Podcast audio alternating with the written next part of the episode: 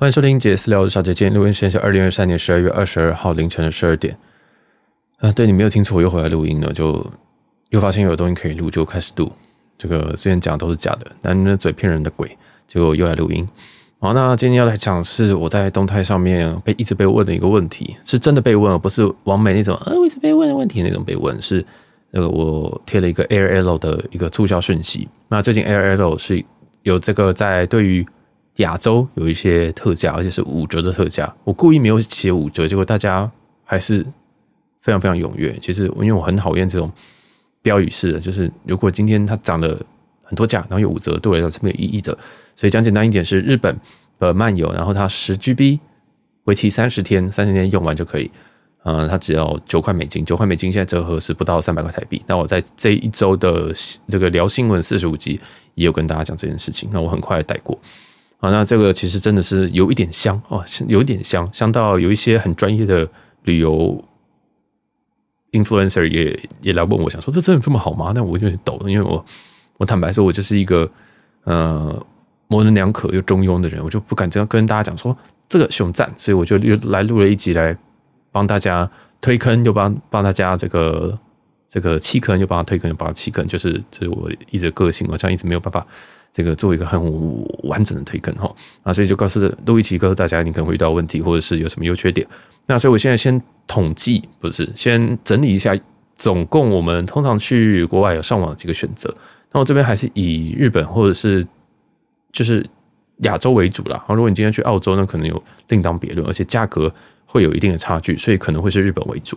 好，那第一种当然就是国际漫游，第二个是 WiFi 的分享器，第三个是。实体的 SIM 卡，第四个是 eSIM 啊 air l 这边是属于在这边的 eSIM，eSIM 就是一个虚拟的 SIM 卡，你不需要装一个实体的 SIM 卡就可以直接这个上网。好，那详细的东西我这边不讲，要不然这一篇篇幅会非常非常的长。好，那就又又又很像科普，我不喜欢这样。我现在想要往这个 Premium 一点迈进，希望大家听了就可以知道我要讲什么。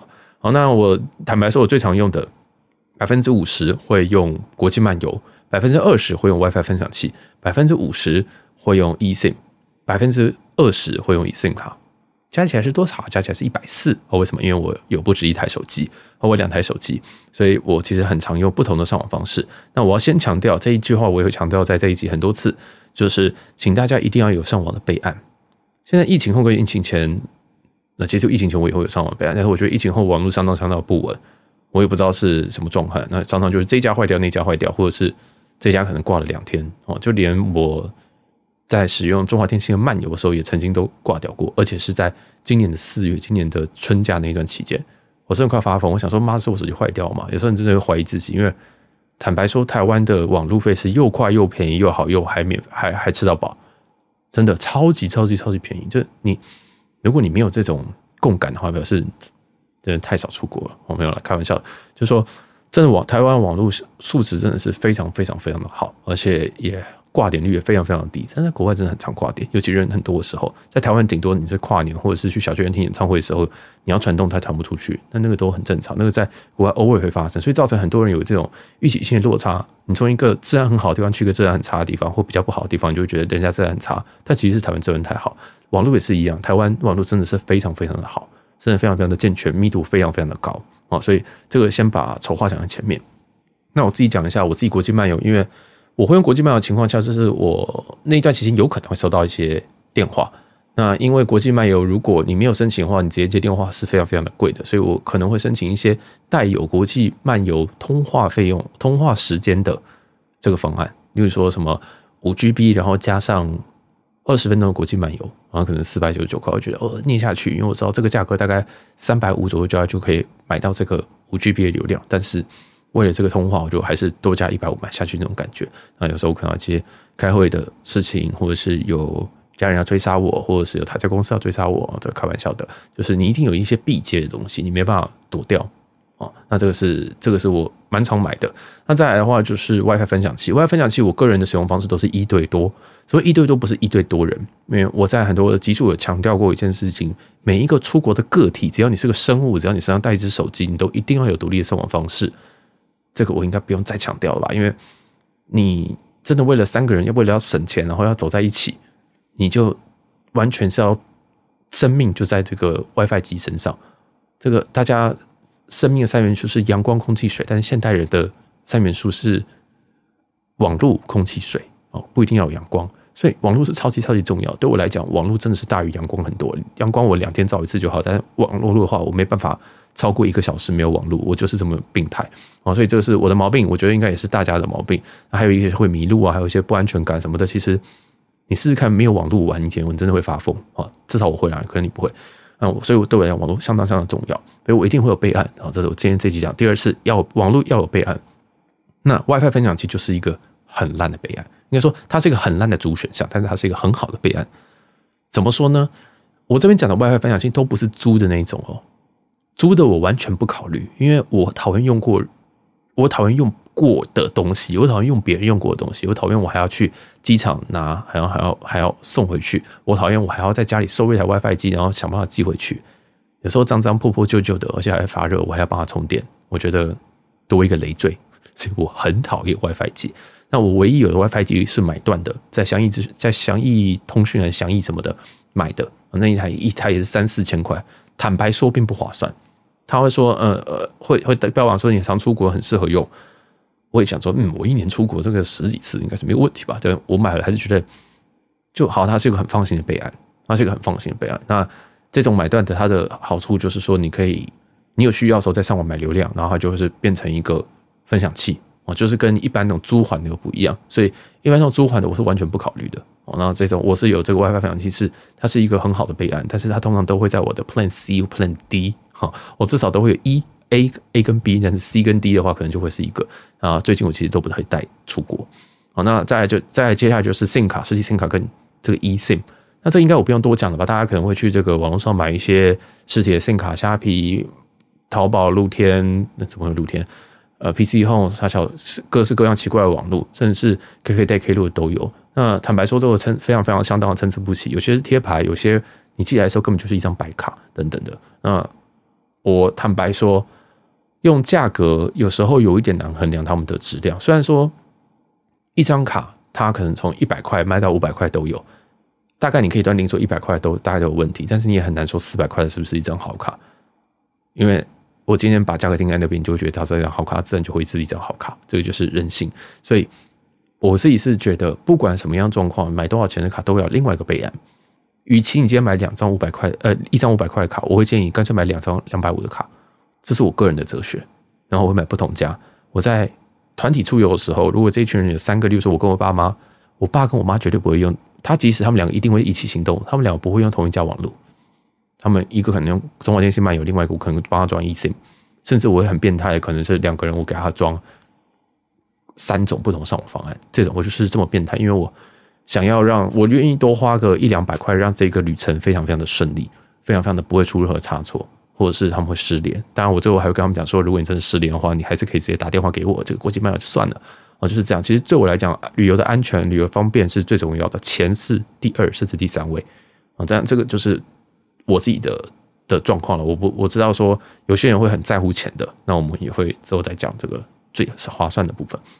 哦，那 eSIM 跟 SIM 卡其实目前来说，他们价格不会有差，并不会因为它不用寄 SIM 卡过来，它只要寄个 email 给你，它就会比较便宜。通常是没有，哦，这是非常非常神秘、很玄学的一个部分啊。所以这个 eSIM 也是从 iPhone 真的正式导入 eSIM 之后而带起的。啊，通常一张一个 iPhone 里面，它会有你在台湾买的手机的话。然后有一个实体的 SIM 卡槽跟一个虚拟 SIM 卡槽，那你最多可以两个同时待机啊。像我就很常是两个同时待机啊。这个东西的话，嗯，你一旦安装了之后，大部分的 eSIM 卡你都没有办法，你可以砍掉，但你砍掉通常都没办法再安装回来了哦。通常，通常，那我在自己的这个 Instagram 的这个介绍的 AIRL A I R A L O，我礼拜一介绍那个。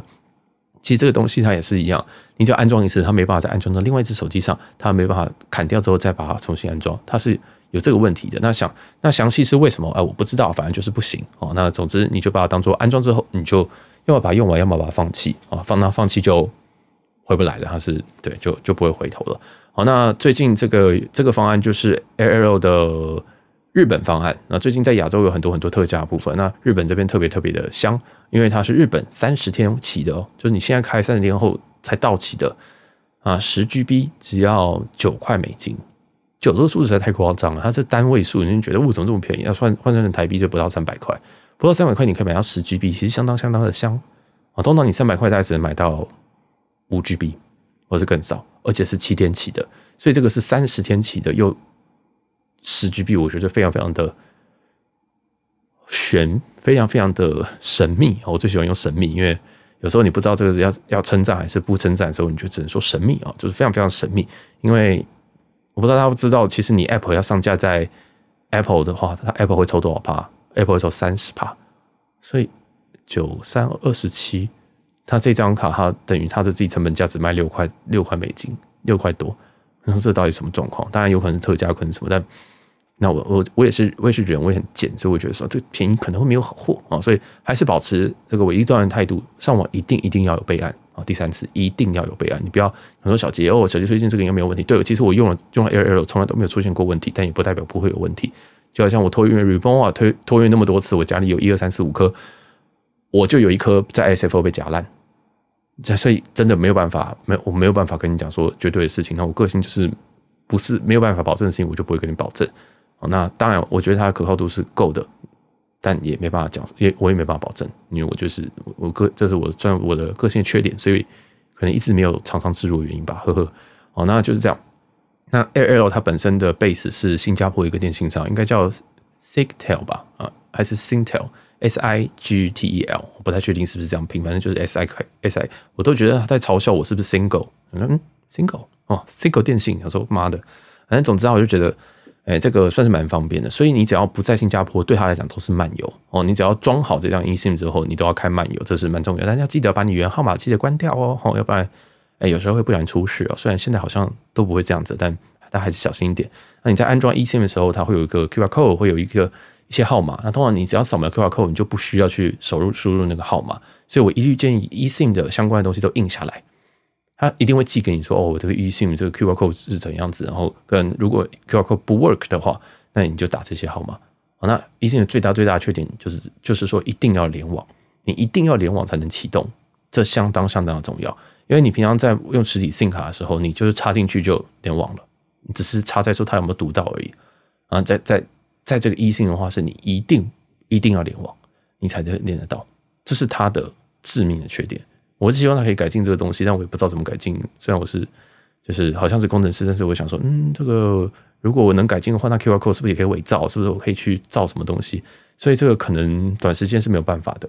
那在很多机场，其实他们的机上他们的飞呃机场的网络相当相当的烂，或者是相当的扑朔迷离。像曼谷机场，你过去你落地之后，你会发现大概有二十个 WiFi，你完全不知道哪个是公家的 WiFi，私人 WiFi 你完全完全不敢连，然后名字都很奇怪。所以这种情况真的也是会发生。所以第四第四次讲这件事情要备案，要要备案。或者是说，你们可以分散风险，一个人就买漫游，落地大概就会有，然后剩下人可以再用它来去启动其他的 eSIM，或者是说，哎，有些人就买实体插进去就结束，有些人啊就买这个 eSIM，有些人买 airlo，有些人买，其实其实 eSIM 有很多很多的，eSIM 只是一种虚拟 SIM 卡，它并不是一个厂商，它只是一个，就是跟 SIM 卡一样，它就是一个一个东西啊，只是你看不到。哦，那通常都是用 QR code 或是手手输入，我有用手输入过几次。我觉得超级超级痛苦。那如果你今天东西没有印出来的话，你就要不断切画面，因为那一组数字真的有够长的，你就要一直切，一直切回来，要切过去切过来。所以我一律建议你就印下来，就跟老人一样哦。这就是我，我就会把这个 eSIM 那一张连 QR code 带下面那些奇怪的数字啊，说什么哦，如果 QR code 不 work 的话，你可以可以输入以下东西，我把它全部印下来，就跟老人一样，真的是这样。但是真的最保险，对不起，真的是这样，真的是这样，因为我现在我。现在已经开始渐渐进入老人那个情况了。啊，当然有时候这个他寄给你 QR code 的地方是可以去做复制的，那坦白说还是非常非常难用啊。这是就是要复制来复制去的，所以我一律会印下来。然后如果要扫 QR code，我就直接扫那张纸就好了。啊，有时候你这边我这 QR code 在我这只手机里面，然后我又要扫这个，不是很奇怪吗？啊，那当然有些扫 QR code 它可以直接从这个相机这相簿里面直接 import 直接扫。或者是说，你如果有两个人一起去，我们互扫就好啦，感情不会散哦。但像 ARL 它本身可以看你剩下的流量是多少。那如果你扫别人的话，你就只能看到人家流量有多少了。这样，这样是不是也防偷吃啊？我不太确定。反正，反正我个人觉得 e 性相当相当的方便，但是它也有很明显的缺点。但个个人觉得，我自己的立场都是，你知道它的缺点，你就无往不利的，就是对，跟你认识人一样，你知道他缺点是什么，你也知道他最差就是这样子哦，就这种感觉。所以本身我是蛮推荐 eSIM 这个技术的啦，哦，是技术，但我一定还会准备一个实体 SIM 卡，因为你知道有这个真的有时候真的就会出问题，那我就常常有常常这个有时候可能流量没了或者什么，我想说那我就换一张比较便宜的 SIM 卡，所以其实我 SIM 卡有。不不止一种，虽然我通常主力是用实体的 SIM 卡，通常主力是用这 AIS 的亚洲卡啊，AIS 亚洲卡。哎，今天本集完全没有任何的赞助，完全都是自费自自费付出，因为就就对，就自费付出。然后这个 A 哎，这个 AIS 的亚洲卡，俗称哎，其实它就俗称亚洲卡。然后它的这个品牌名称叫做 SIM to Fly 啊，S I M，然后数字二，然后 F L Y，飞的那个 Fly。啊，这张卡其实非常非常有名很久了。嗯，我自己个人是非常非常爱这张卡，因为这张卡它可以在亚洲三十一个国家，甚至包含澳洲、纽西兰都可以使用。那速度我个人就我个人就觉得相当相当不错啊。那速度这个东西，像真的非常非常的主观，真的非常非常的主观。我个人是觉得，我对于网络的要求，对于这应该说对于这个漫游的要求，就是我看 YouTube 不会卡就好了啊。但我还是建议大家，只要跟这个影片有关，上传影片、看影片、下载影片、下载 Netflix 这种跟影片有关的东西，都建议你在这个饭店的网络情下这个情形下去做，因为真的很大，真的非常非常大。因为我有一次为了要看比赛，我要看英雄联盟比赛，然后我就这样硬扛硬看，结果我换了两张卡。我就是在那边抽查卡，然后就跟智障一样，就看一个人在星，在这个星巴克，然后一直在那换卡，很像很很低能，不是卡坏掉，是因为流量一下就不见了。哦，因为我很喜欢开很高清什么，但这个制作孽，反正那个卡有些也快要过期了。那总之啊，这个呃，我自己实体的 SIM 卡常用 AIS 的亚亚这个亚洲卡，那 AIS 本身是泰国的一个供应商哦，一个电信商啊啊，是应该是最大之一吧。那所以你在泰国的时候也常常会看到绿绿的标。那就是 AIS，所以讲通讲讲这个总结哈，我自己本身是中华电信的用户，所以我中华电信漫游算是常用。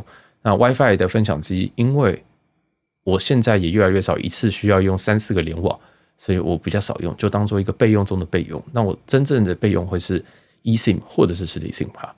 哦，那我刚刚讲这个 WiFi 机分享机，只是说，因为我都是建议大家每个人要有独立的网络，要有独立自主的能力啊，所以说这个 WiFi 机。我知道很多在我们大概十年前旅游的时候，都习惯一个人去买 WiFi 机，然后很很客家的这样子，大家都用一台 WiFi 机，然后大家不能走远。但是老实说，大家不能走远，这是一件很痛苦的事情。如果今天厕所大一点，是不是就就没有讯号了？就或是怎么样？所以这非常非常麻烦。我建议大家，即使买很便宜的，你都要买独立的网络，或是你可以一样保险啊。讲今天讲第五次，就是拜托多买几个啊，大概多买几个网络，然后大家也都要大概要知道说要怎么换网络，怎么插卡，这很基本的。SIM 卡要怎么插？这个很基本，但是真的有人不会啊，就用力捅到底就对了哦。这个如果你是 iPhone 的话，用力捅到底。为什么我要讲这个事情呢？因为我以前在用 iPhone 5S 的时候，我就很可爱的以为像开锁也是，就像锁匠一样，要把它勾出来，你知道吗？卡槽我一直以为要勾出来，但其实它勾不出来。它设计的非常好，是那根东西，它给你那根棒棒顶到插到底就对了。你不是说要用那个棒棒把人家勾出来，很像在勾什么缝里面的垢之类，不是这样子，是。插到底啊，就用力给它插到底就对。那我我的五 S 就就被我插烂，我的我的五 S 那个 SIM 卡洞超级大的，很像三倍大，因为我就一直想要把它勾勾勾勾勾勾出来，所以完蛋了。本来想说要讲进阶的东西，结果讲到这么这么基础的东西，但真的我真的我真的这样过，所以就是插到底。哦，那大部分这个所有的卖 SIM 卡的实体 SIM 卡都会给你卡针，卡针就留着吧，然后大家拜托不要在飞机上换。除非你真的很确定，或者是你有铺一些毛巾啊，让那个 SIM 卡不小心弹出来不会乱弹跳的话，拜托不要在网上换，呃，不要在机上换，机上换真的很痛苦。你一下子那个卡不见，一下子针不见，一下子 SIM 卡不见，一下子旧的 SIM 卡不见，你不觉得麻烦吗？所以拜托不要，尽尽量不要。我建议这种事情是在登机登机门就做。如果你要换实体 SIM 卡的话，啊，那如果你要落地再做的话，其实落地大家都在就是在抢头香一样，所以可能也不是一个很好的时间，所以我都会觉得。如果你真的飞在地上做可以，但是不要就是可能早一点做个平稳的时间做，比较下降的时候那边做，真的是真的是会自讨苦吃。那这个也是不太对对对，空服人可能也不太友善。如果你今天东西不见了，他要帮你弄个椅子，然后搞什么东西，这超级超级麻烦，很很常有人手机掉缝里面。第一个真的很脏，第二个那真的不好找所以这边就讲到这边。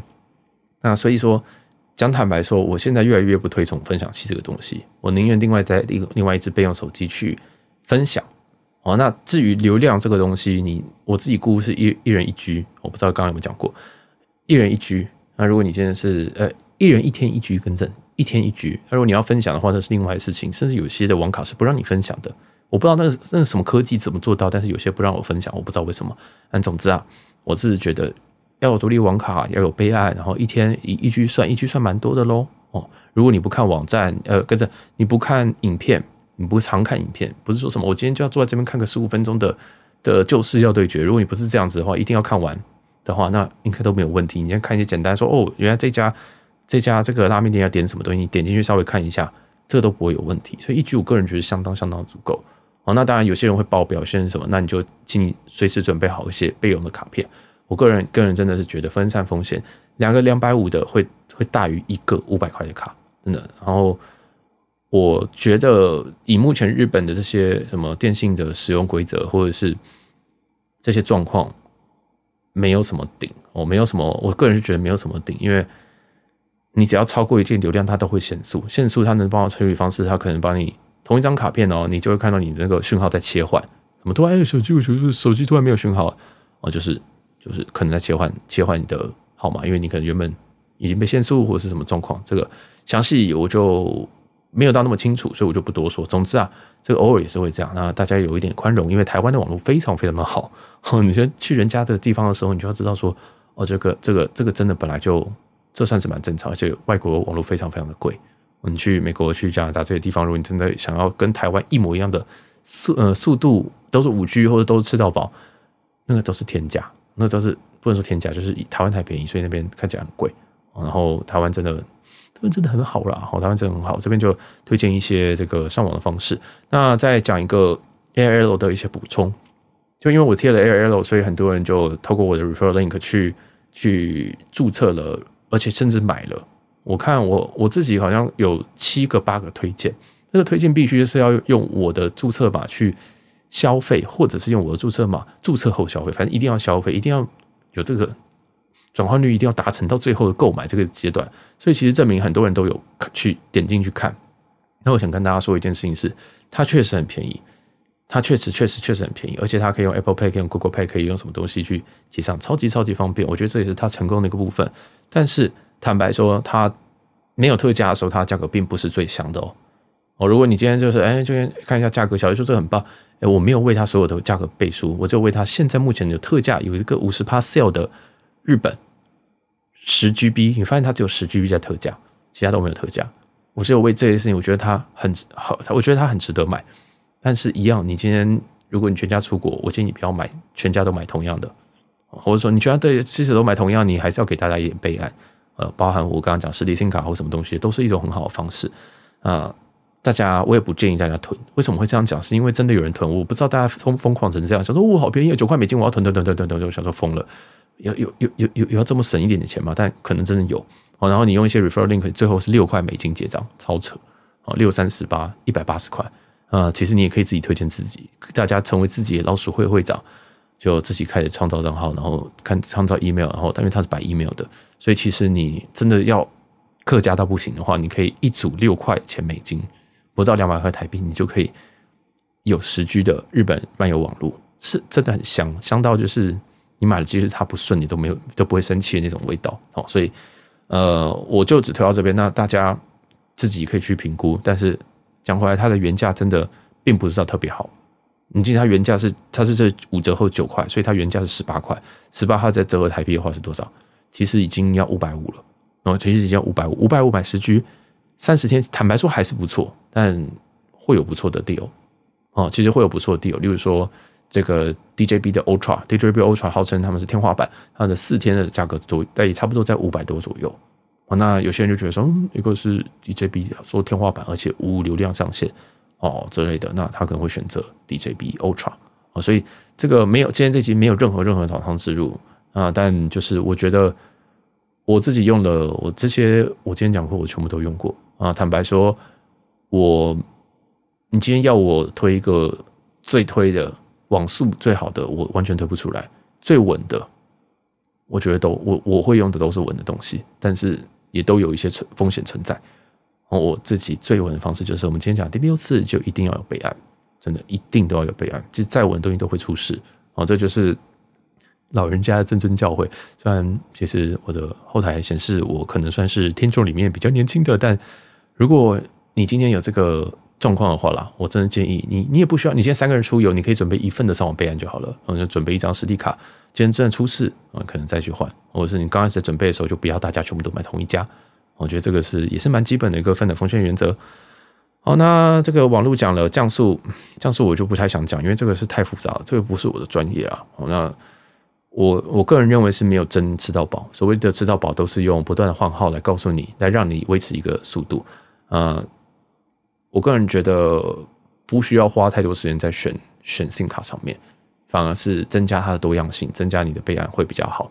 呃，原生的原生的号码，其实日本原生的号码很多很多人会广告，但就我所知，我没有遇过一个真的原生号码。真的原生号码，你还是要从日本那边，你要再留卡，你要有那个那个门槛很高，他们几乎是实名制的。哦，不是，其实就是实名制的。哦，这种这种号码其实并没有那么好获得，我们获得都是限定品款里面的限定流量，那它一定一定会疯狂的。去做，就是限速度，其实你真的要快，没办法太快。但我大概五年前会很追求这个速度，到现在我就觉得，好，今天你不要碍到我的事，我就不会去测速。好，大概是这样，就是今天这慢到不行。他说，哇，我怎么 Teams 跑不动？我今天要开 Zoom Zoom Call 怎么不行？我今天要登录远端怎么不行的时候，我才会去做，我才会去真去测速。然后发现说，哇，天哪，真是炸掉。所以这个也是我给大家一点小建议啦。那如果你真的有需要的话，再使用我的这个 refer refer link，就是这个推荐码。啊，不需不用也无所谓，然后你也可以去推荐其他人，这样好坏哦，我是不是变坏了？然后，反正就就这样。那还有一个问题，不小心还是录二十七分钟啊。还有一个问题是说，有人问说，我可不可以一次买很多个？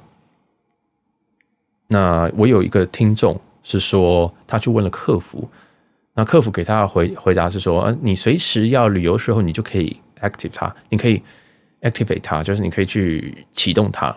其实我觉得这句话没有讲得很清楚。那我确认一下，他在这个 terms 里面，他在条约条文里面也没有特别讲说，你现在买有没有规定要在某一定的时间内启动。那我知道有些人的解读是说，哦，他没有说一定现在什么时候启动，所以就表示任何时间都可以启动的哦。我觉得这群人，这我觉得你们很乐观，我自己是一个很悲观的人，所以我会觉得，哦，如果你今天没有跟我讲什么时间可以启动的话，那就表示你随时可以跟我讲说过期喽。大大家懂我意思吗？就是对我今天没有没有，我今天没有说你可不可以碰我，但是你碰我，我今天心情不好，我我我可以说我非自愿的。那你今天碰我，我心情好，我可以说哦，没有关系啊。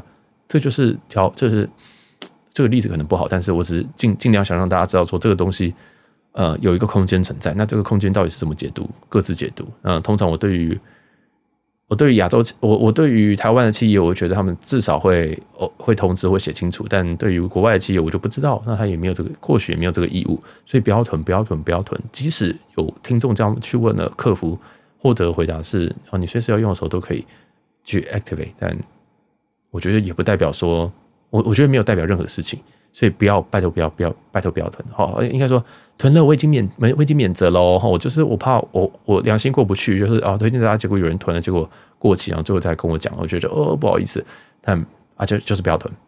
那还有一个重点，这个重点其实是我是在礼拜一聊新闻四十五集的 Notion 里面有写，但是我主题没有写，果然就有人没有看到。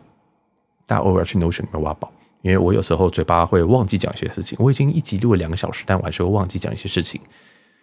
很可怕，真的很可怕。就有时候脑子东西太多，就要就要倒一下。